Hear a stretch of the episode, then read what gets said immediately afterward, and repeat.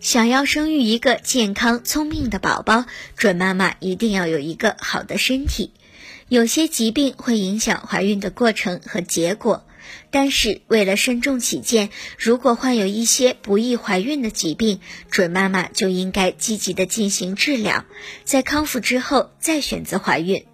糖尿病患者如果怀孕，病情往往会变化很大。在一般情况下，怀孕会加重糖尿病的病情，还会危害到胎儿的健康。因此，糖尿病患者的病情程度不同，可能出现的情况也不同。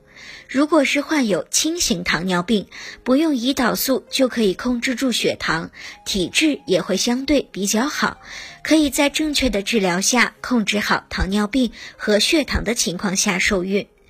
孕后也应该加强产前检查和自我保健。糖尿病患者在孕前以及孕期都应该与内分泌医生保持联系。